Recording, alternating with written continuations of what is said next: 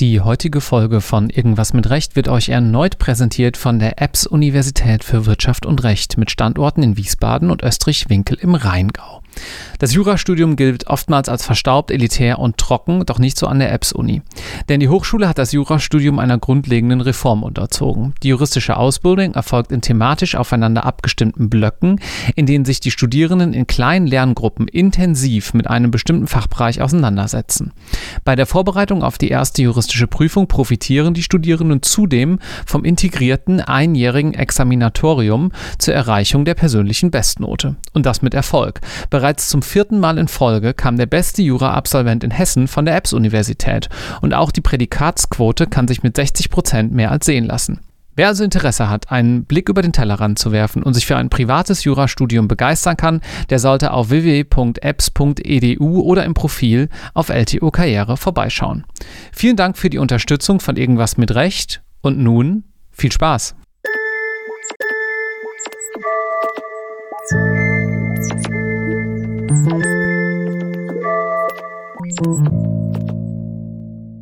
Herzlich willkommen zu Folge 122 von Irgendwas mit Recht.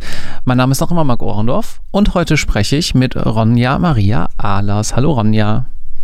Hallo.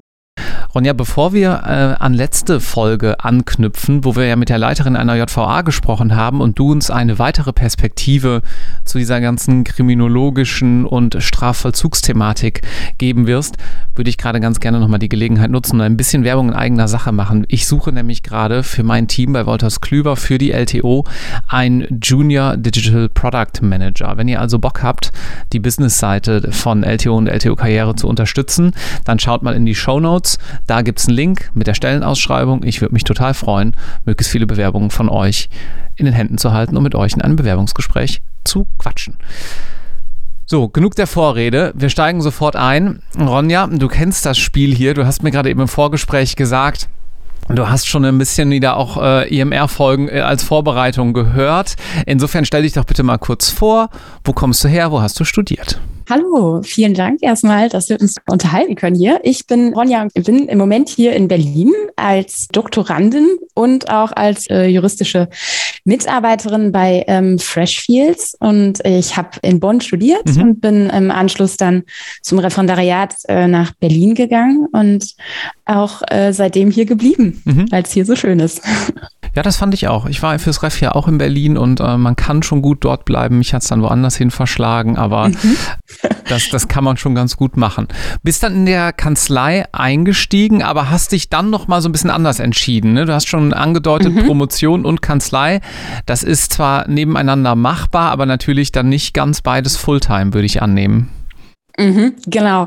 Ich bin äh, tatsächlich erstmal nach dem Examen als Anwältin hier eingestiegen und dann äh, nach einem weiteren Zwischenstopp habe ich dann mein ganz, ganz, ganz altes, eigentlich schon auf Eis gelegtes Promotionsvorhaben mal wieder hervorgekramt und mir überlegt, wann sonst und ähm, habe mich nochmal an eine Promotion begeben und bin äh, dann zurückgekehrt zu Freshfields in mein altes Team auch und äh, allerdings als juristische Mitarbeiterin. Das erschien mir doch ein bisschen die äh, sicherere Variante, weil ich glaube, dass es durchaus möglich ist, parallel zu arbeiten und auch zu promovieren. Ich habe da auch hier in meinem Team ganz viel drüber gesprochen, bevor ich zurückgekommen bin. Ähm, das hängt sicherlich immer auch sehr viel davon ab, inwieweit der Arbeitgeber das mit unterstützt.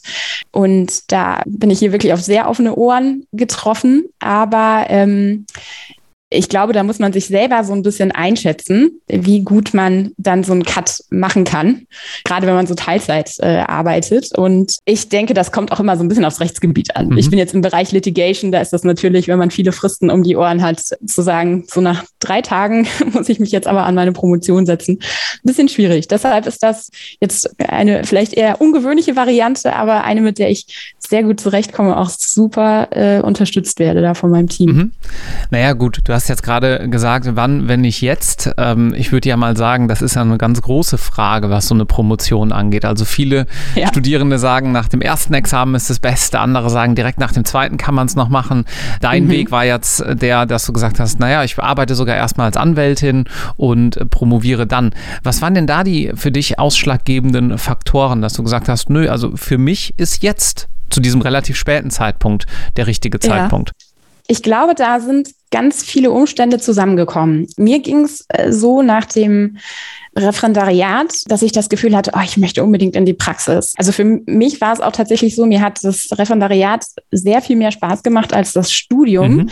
weil ich das total klasse fand, das, was ich in der Theorie alles gelernt habe, jetzt mal in der Praxis zu erleben. Also wie funktioniert Recht, wenn das nicht nur auf dem Papier steht, sondern wenn wir das in der, in unserem Alltag anwenden.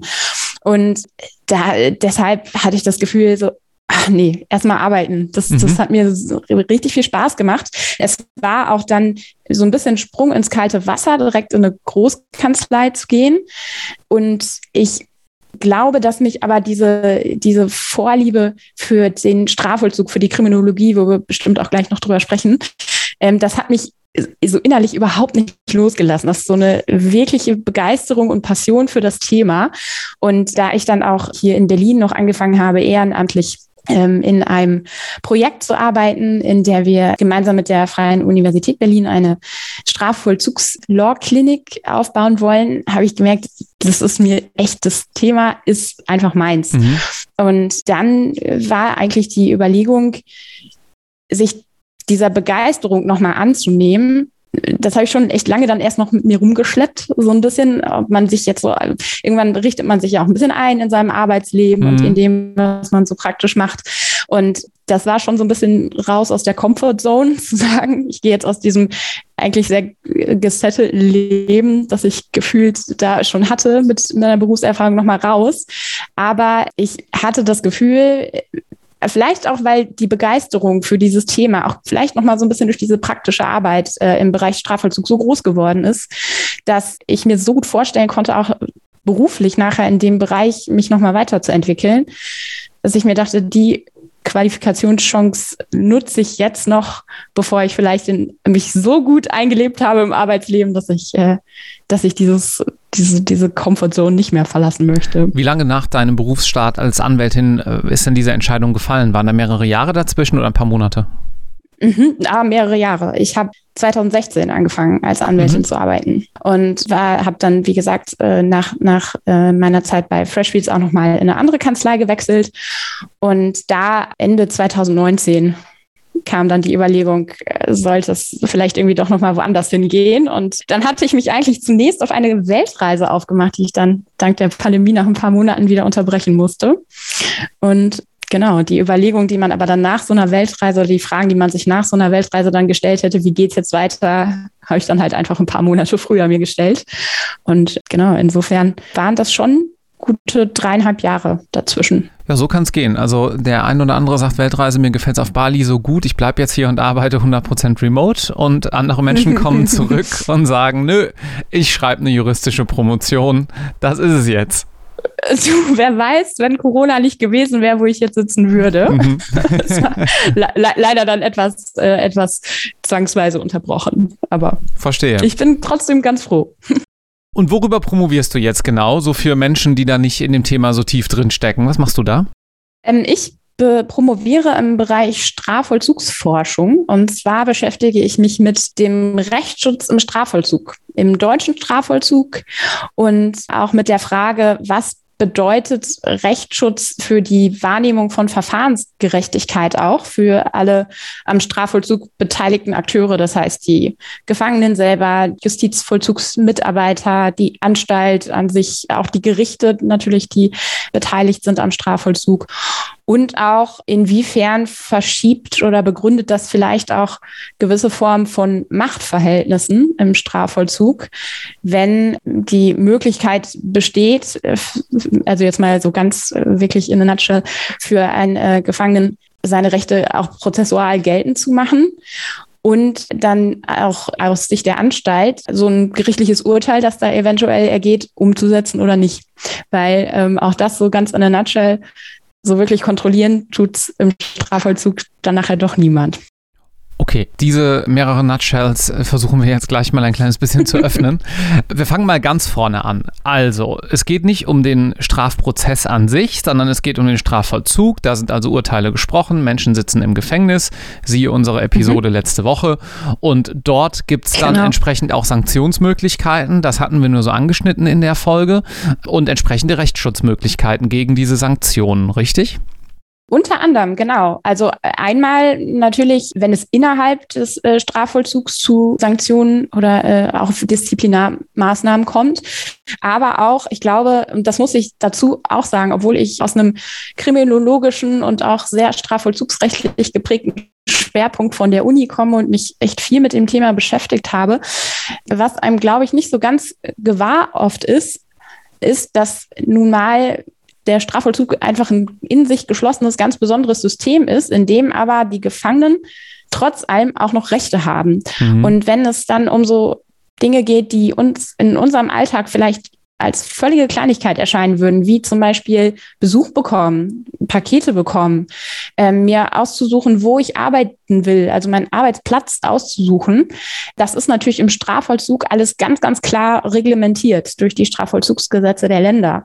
Und wenn jetzt mal eine Situation einfach rausgegriffen, mir als Gefangener untersagt wird, Besuch zu bekommen, dann habe ich natürlich die Möglichkeit, diese Entscheidung der Anstalt überprüfen zu lassen, weil ich grundsätzlich, und äh, da kommt einfach dieser, glaube ich, alles auch ein bisschen überlappende äh, Grundsatz der Resozialisierung äh, zum Tragen, weil ich natürlich ein Anrecht darauf habe, so ist es auch festgeschrieben in den Strafvollzugsgesetzen der Länder, dass das Leben in der Haft so weit wie möglich den ganzen, ja, sagen wir mal, schädlichen Nebenwirkungen jetzt mal so laienhaft gesprochen, die so eine äh, Inhaftierung, so ein äh, Strafvollzug mit sich bringt, entgegenzuwirken. Und dazu gehört natürlich auch, dass man möglichst viel Außenkontakte zu Familie oder zu nahen Angehörigen fördert und Sachen, die tatsächlich den Strafvollzugsalltag prägen mhm. und bei denen die ähm, Anstalt immer im, im Rahmen ihres Ermessens entscheiden kann, wie regle ich diesen Alltag der Gefangenen in der Anstalt. Da kann ich mich natürlich gegen eine Maßnahme der äh, Anstalt als Gefangener auch mit rechtlichen Mitteln zu Wehr setzen. Was sind denn das dann eigentlich für Rechtsmittel? Also, und was sind das nachher für Klagearten? Äh, wo, wo läuft das Ganze ab? Also man, äh, es gibt äh, zunächst die Möglichkeit, dass man sich erstmal mit seinem Anliegen an die Anstalt wendet, an die Anstaltsleitung. Es gibt auch noch mehrere Akteure, wie zum Beispiel auch so ein Anstaltsbeirat. Das ist, äh, das sind ähm, Bürger, die ehrenamtlich sich äh, engagieren ja. im Strafvollzug und die quasi so eine Vermittlungs, aber eher auf einer kommunikativen Ebene so eine Vermittlungsschnittstelle zwischen der Anstalt und den Gefangenen darstellt, weil sich sehr, sehr, sehr viele Probleme oft auf auch als kommunikative Missverständnisse herausstellen letztendlich. Und also in erster Linie würde, wendet man sich mit seinen Anliegen an die Anstalt. Man beantragt ja auch zum Beispiel erstmal eine Ausführung oder mhm. äh, Besuch oder vielleicht auch Vollzugslockerungen. Und die ähm, Anstalt kann dann äh, eben entscheiden. Und wenn man mit dieser Entscheidung nicht zufrieden ist als Gefangener, kann man sich erstmal nochmal an die Anstalt wenden. Mhm. Und wenn die sich aber nicht irgendwie ähm, auf, ähm, man nicht auf eine, eine andere Entscheidung letztlich kommt oder die Anstalt tut gar nichts, den Fall gibt es auch, dann gibt es die Möglichkeit, das ist festgelegt im Paragraph äh, 109 fortfolgendes Strafvollzugsgesetz, dann gibt es die Möglichkeit, sich an das äh, Gericht zu wenden. Und zwar, da ist dann zuständig immer die Strafvollstreckungskammer des äh, jeweiligen Landgerichts. Mhm. Und äh, wenn man sich das dann von der prozessualen Ebene mal anschaut, dann ist das da sehr, sehr, sehr eng angelehnt an, an so ein verwaltungsgerichtliches mhm. Verfahren letztlich. Da wird sich jeder, der äh, sich noch an Verwaltungsprozessrecht erinnert, äh, ganz schnell dran, drin wiederfinden. Ja, klingt ja auch vorher schon so ein bisschen äh, verwaltungsprozessual, ähm, mhm. dass man sagt, naja, der Gefangene muss angehört werden sozusagen, ähm, dann wird ihm eine Widerspruchsmöglichkeit eingeräumt, wenngleich es jetzt vielleicht nicht so heißt, aber was du gerade beschrieben hast, ist ja schon relativ ähnlich so vom, vom, äh, vom Verfahrensgang her. Mhm. Genau. Du hast im Vorgespräch gesagt, ja, und Grundrechte spielen natürlich auch immer eine total große Rolle. Wo ich kann es mir schon denken, aber dennoch die Frage, wo funken die so dazwischen, könnte man ja mal ganz böse formulieren. ja, also ganz zentral ist immer Artikel 1, die, der Grundsatz der Menschenwürde, die sich auch in ganz unglaublich vielen äh, Entscheidungen des Bundesverfassungsgerichts zur Ausgestaltung des Strafvollzugs wiederfinden. Also ähm, der Gefangene hat immer ein Recht auf eine menschenwürdige, menschenwürdige Existenz auch im Strafvollzug. Mhm, das ändert sich nicht. Und sicherlich ist der, der Grundsatz der Resozialisierung auch ganz eng verknüpft mit ähm, Artikel 2, also mit äh, der freien Entfaltung der Persönlichkeit, weil das Ziel des Strafvollzugs soll es ja letztlich auch sein, die Leute wieder zu befähigen, äh, in einem Leben ohne Straffälligkeit zurückzukehren nach Verbüßung der Freiheitsstrafe.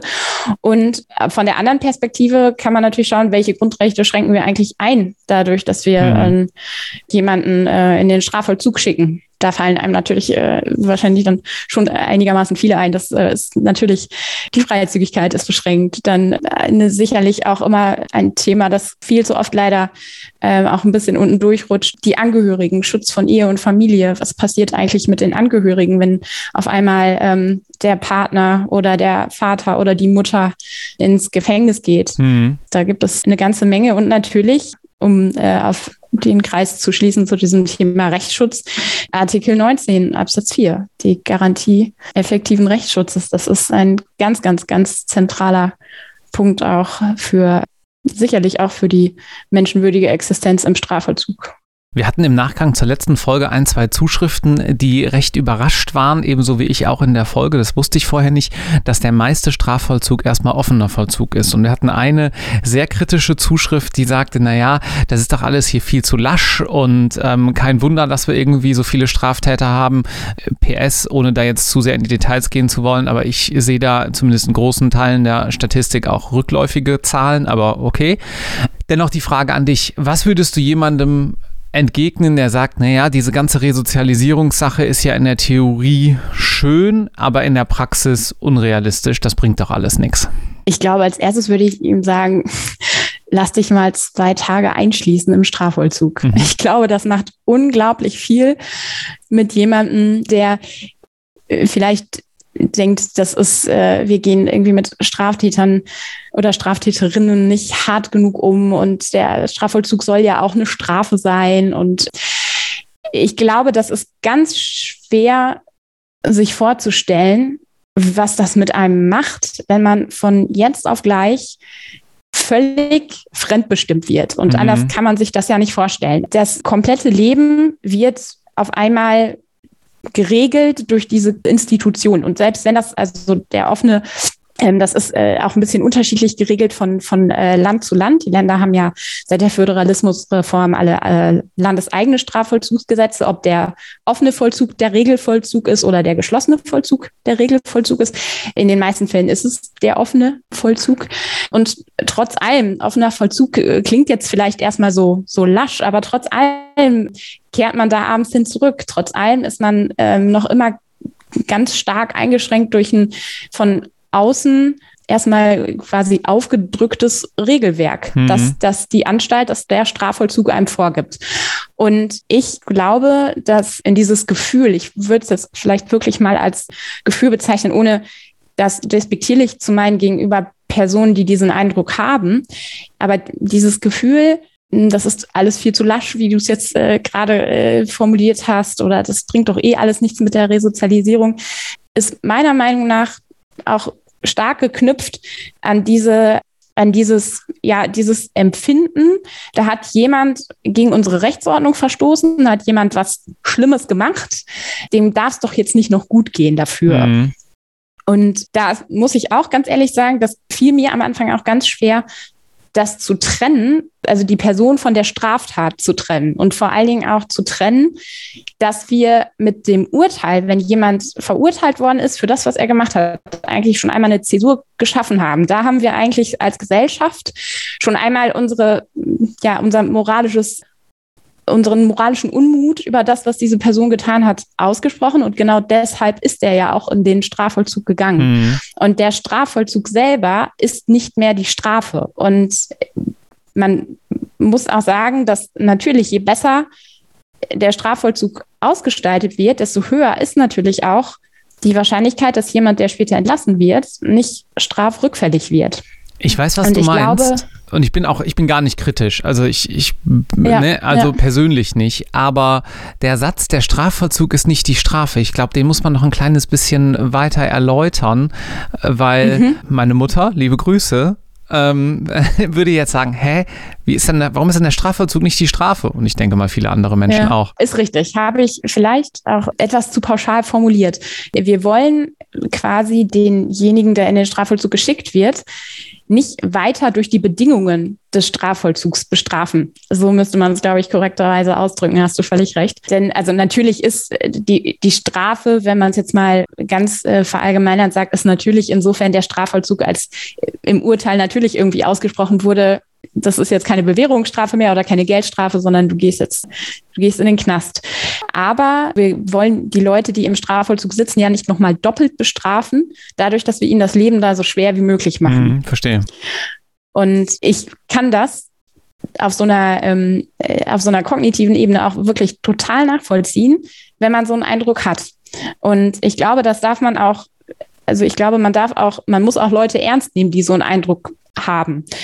Und das, das wäre immer schön, wenn man irgendwie ähm, da mal ins Gespräch kommen könnte und, und vielleicht ein bisschen mit so, so, mit so einem Gefühl aufräumen könnte. Aber ähm, das ist natürlich eine ambivalente Situation auch irgendwie. Wir haben natürlich immer diese Person vor Augen und vielleicht auch die Straftat, die sie begangen hat.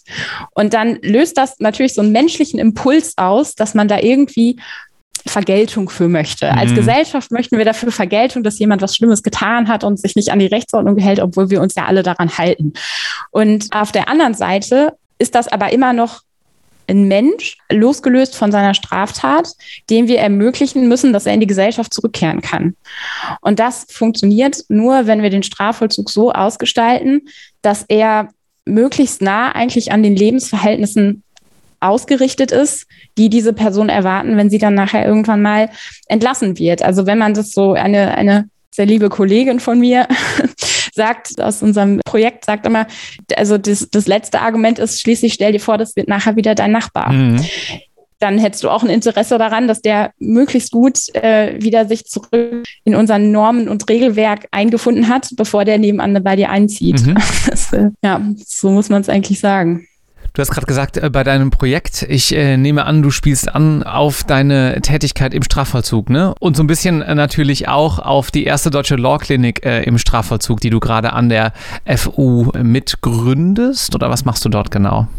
Genau, also ich arbeite ehrenamtlich noch für einen Verein hier in, in Berlin, Tatort Zukunft e.V. heißt der. Mhm. Wir beschäftigen uns quasi mit allem, was um den Strafvollzug herum passiert, was im Strafvollzug äh, passiert, mit den Angehörigen, mit den Strafgefangenen, auch sehr viel mit jugendlichen Straftätern und Täterinnen und haben da eine sehr dankenswerte Heimat äh, in der Law Clinic äh, an der FU gefunden, die äh, von Professor Mommsen und Professor Drenkhahn geleitet wird und die sich sowohl mit Strafvollzug als auch mit Wiederaufnahmeverfahren beschäftigen. Mhm. Und wir haben die Möglichkeit jetzt als Verein gemeinsam mit äh, dieser Law Clinic eine Rechtsberatung von Studierenden für den Strafvollzug aufzubauen. Genau, also letztlich vom Prinzip her dasselbe, wie es wahrscheinlich viele schon aus den äh, Refugee Law Clinics kennen. Studierende sollen ausgebildet werden, kostenlose Rechtsberatung für Strafgefangene im Strafvollzug anbieten zu können. Cool. Und das ist logischerweise wahrscheinlich begrenzt jetzt gerade auf Berlin und da auf die FU. Aber wer sich angesprochen fühlt, ich vermute mal, sage ich jetzt einfach mal, darf gerne Kontakt mit dir aufnehmen, denn ich sehe dich schon nicken gerade parallel. Unbedingt, ja. total. Das ist, also wir freuen uns total, wenn äh, Leute sich dafür interessieren können. Wir haben auch über den Verein schon äh, Projekte gehabt, in denen Gefangene zusammen mit Studierenden Uni gehabt haben. Also Uni im Vollzug äh, heißt das. Und ich glaube, das ist ganz, ganz wichtig, dass man möglichst früh anfängt, so Vorurteile aufzubrechen, die äh, so ein bisschen entstehen durch dieses Denken, die da im Strafvollzug und wir hier. Mhm. Und auch insbesondere vor dem Hintergrund natürlich, dass äh, gerade Jurastudierende später einmal möglicherweise auch in Positionen sind, in denen sie über den Strafvollzug mitentscheiden können. Mhm. Und da möglichst früh ähm, so Berührungsängste abzubauen und auch ein Verständnis mal für die andere Seite, also einen Perspektivwechsel vollziehen zu können, ist, glaube ich, ganz, ganz wichtig und auch unbedingt geboten. Und äh, wir haben bisher auch ziemlich begeisterte Rückmeldungen äh, von den Studierenden bekommen, mhm. Dass es doch gar nicht so schlimm war, wie man sich das vorstellt, weil die Menschen da eigentlich doch ganz nett sind. Ein Perspektivwechsel, der sich gerade bei Menschen, die den Strafvollzug und das Strafrecht mitgestalten, vollzieht, ist im Bereich des Schwarzfahrens und der Ersatzfreiheitsstrafe für Geldzahlungen oder Geldstrafen, die dort dann verhängt werden. Wir haben im Vorgespräch schon ein kleines bisschen darüber gesprochen. Das Ganze ist im Umbruch, aber irgendwo ruckelt es noch. Kurz zur, zum Problemaufriss ist am Ende des Tages einfach, dass Menschen, die sich schon eine Fahrkarte nicht leisten wollen, erst recht natürlich wahrscheinlich auch keine Geldstrafe zahlen können oder dies zumindest nicht tun. Wie siehst du diesen ganzen Problemkomplex und was könnte da eine mögliche Lösung sein? Ich finde es erstmal gut, dass das jetzt gerade ganz stark in den Fokus der Aufmerksamkeit gerückt ist, äh, so öffentlich, weil das ist wirklich so ein Konstrukt, äh, dieses Ersatzfreiheitsstrafe für Schwarzfahren, das so veraltet ist und einfach auch überhaupt nicht das bezweckt, was wir, man sich vielleicht irgendwann mal gedacht hat, als man äh, diese Norm geschaffen hat und auch überhaupt nicht mehr aktuell für die, für das, für die Gesellschaft ist oder für die äh, Person, die es ja in erster Linie trifft. Denn das ist, glaube ich, schon sehr, sehr häufig jetzt gesagt worden in Fernsehinterviews, in zahlreichen Artikeln, die jetzt mittlerweile äh, in den Medien erscheinen jemand, der sich so ein Ticket nicht leisten kann, wie soll der sich denn bitte die Geldstrafe leisten? Mhm. Und dann setzen wir den, und da kommen wir dann auch auf dieses Thema Strafvollzug, dann setzen wir den für ein paar Tage, ein paar Wochen in den Strafvollzug, je nachdem, wie viel sich da angestaut hat. Und selbstverständlich wird der aber im, in dieser Zeit, weil es ist einfach eine Ersatzfreiheitsstrafe, es ist ja keine Freiheitsstrafe, die den, die den gleichen Behandlungskonzept auch des Strafvollzugs unterliegt, wie äh, jemand, der jetzt gerichtlich verurteilt ist und in den Strafvollzug geht. Dann sitzen da Leute ein paar Wochen, ein paar Monate völlig ohne irgendeinen Sinn, also wirklich Sinn, weil natürlich dieses Behandlungskonzept, das man für Strafgefangene natürlich ausarbeitet, kommt da überhaupt nicht zum Zuge. Mhm. Und dann was haben wir dann gewonnen? Die Person kommt raus, hat vielleicht in der Zeit auch noch irgendwie irgendeinen Job, den sie vielleicht noch hatte, verloren. Der hat sicherlich beim nächsten Mal auch kein Geld wieder, um sich dieses Ticket zu kaufen. Und da, also da beißt sich die Katze in den Schwanz. Das ist ja dann quasi, man dreht sich im Kreis. Und ja, was macht man? Was ist eine Alternative? Das ist eine gute Frage. Und ich finde, das ist auch, wenn man ein bisschen näher drüber nachdenkt, gar nicht so eine einfache Frage, wie wenn man jetzt impulsiv sagen würde, ah, dann sollen die stattdessen weiß ich nicht, wie es ja auch jetzt schon öfter mal vorgeschlagen wurde, arbeiten gehen mhm. oder Sozialstunden ableisten oder so. Ich finde, das ist noch immer weit, weit, weit aus vorzugswürdiger als eine Ersatzfreiheitsstrafe. Also das ist wirklich, ich glaube, da kann man sich auch mittlerweile darauf einigen. Das ist einfach jetzt mal ganz überspitzt gesagt Blödsinn. Setzt man solche, solche Menschen äh, in, in soziale Arbeitsstunden?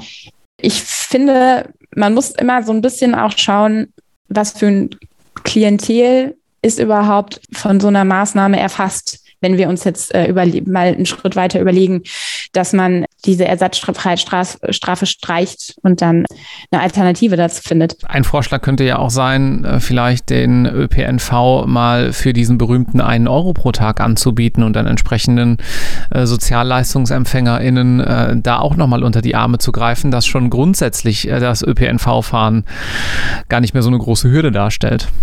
Zum Beispiel, also das genau, letztlich kann man ja schon davon ausgehen, die Leute, die da sich das Ticket nicht kaufen, werden weit überwiegend das nicht böswillig machen, weil sie einfach keine Lust haben, sondern weil es eben wirklich um diesen finanziellen Aspekt geht.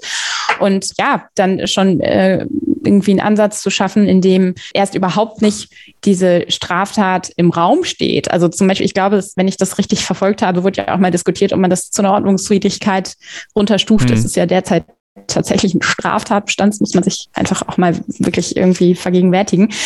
Das weiß ich nicht, ob das so weiterführend ist, weil letztlich kann man da natürlich, wenn jemand dann äh, eine Ordnungswidrigkeit begeht, dann kann man halt im Zweifel, wenn er es nicht bezahlt, Zivilhaft äh, anordnen und äh, dann äh, sind wir wieder in der gleichen Situation. Aber ja, schon mal irgendwie auch politisch oder auch gesellschaftlich so Strukturen zu schaffen, die schon verhindern, dass man überhaupt erst so einen Straftat oder Ordnungswidrigkeit Tatbestand erfüllt. Ja, ich glaube, das ist ein viel, viel sinnvollerer Ansatz.